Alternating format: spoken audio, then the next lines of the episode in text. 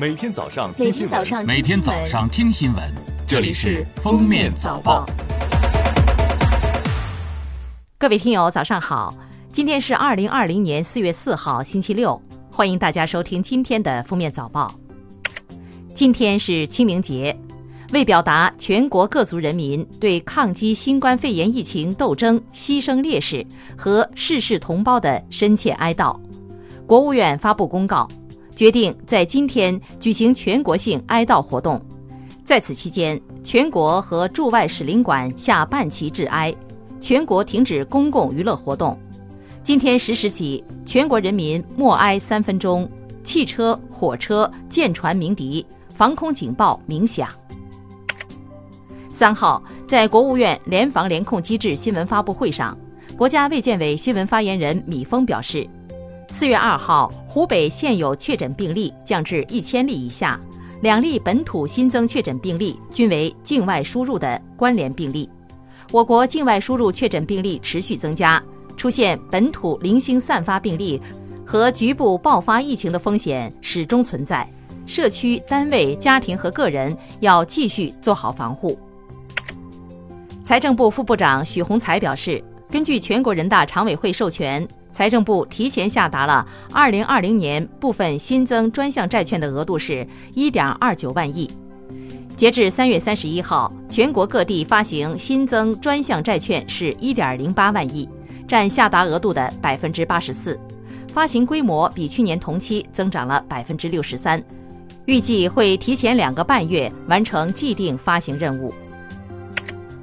中国人民银行副行长刘国强表示，将进一步强化对中小微企业提供普惠性金融支持。增加面向中小银行的再贷款再贴现额度一万亿元，帮助市场融资成本较高的中小微企业获得再贷款再贴现的政策支持。同时，进一步实施针对中小银行定向降准，加大债券融资支持。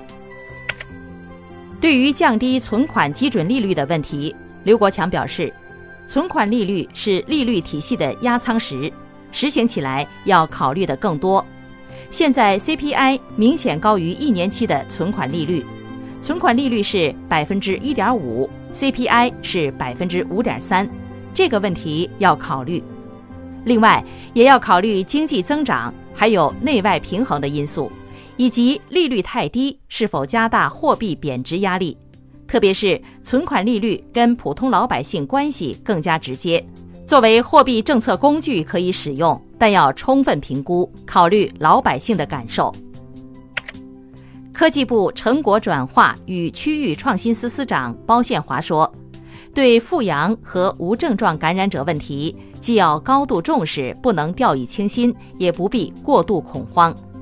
数据统计，目前为止尚没有发现复阳患者导致疾病传播的确切病例。在当前举措下，专家认为。”无症状感染者导致大流行的可能性不大。近日，最高检联合公安部发布涉境外输入型疫情防控典型案例，其中河南某公司劳务派遣人员郭某鹏隐瞒出境史，造成四十多人被隔离观察。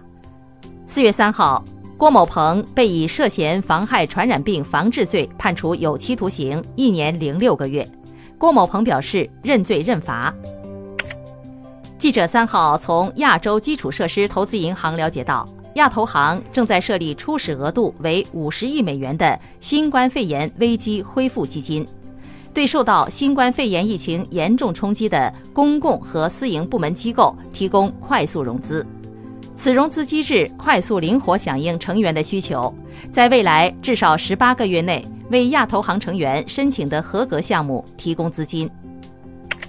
武汉市人民政府网站三号发布公告称，结合疫情防控工作实际，武汉市将继续强化小区封闭管理，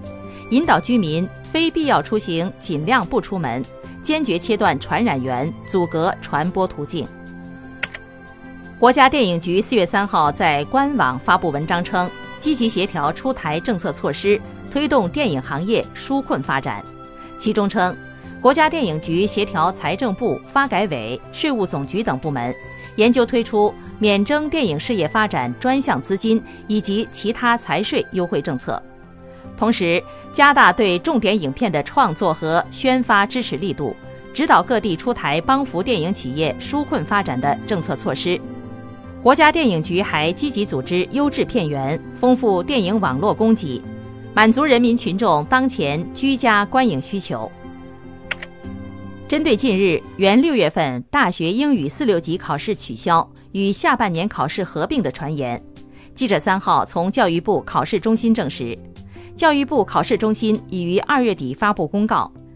推迟全国范围内二零二零年上半年全国大学英语四六级考试、全国大学英语四六级口语考试、全国外语水平考试、书画等级考试网上报名工作。并未发布取消考试的通知。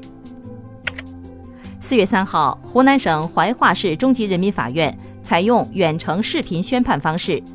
对新晃操场埋尸案相关公职人员渎职犯罪案进行二审宣判，依法裁定驳回黄炳松、杨学文等九名上诉人的上诉，全案维持原判。四月三号，二零二二年第十九届亚运会吉祥物发布。吉祥物是一组名为“江南忆”的机器人，三个吉祥物分别取名“聪聪”“连连”“晨晨”。丛丛代表世界遗产良渚古城遗址，连连代表世界遗产西湖，晨晨代表世界遗产京杭大运河。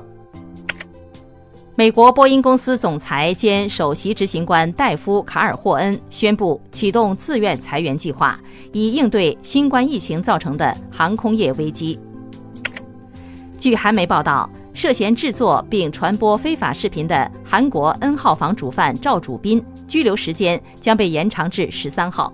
韩国警方二号表示，抓获了赵主斌方面主张的三名共犯中的两人，目前正对其进行调查。三号，警方对另一名共犯进行了扣押搜查。N 号房由多人运营，主犯赵主斌从去年起上传大量涉嫌性犯罪照片，并勒索受害人，手段残忍。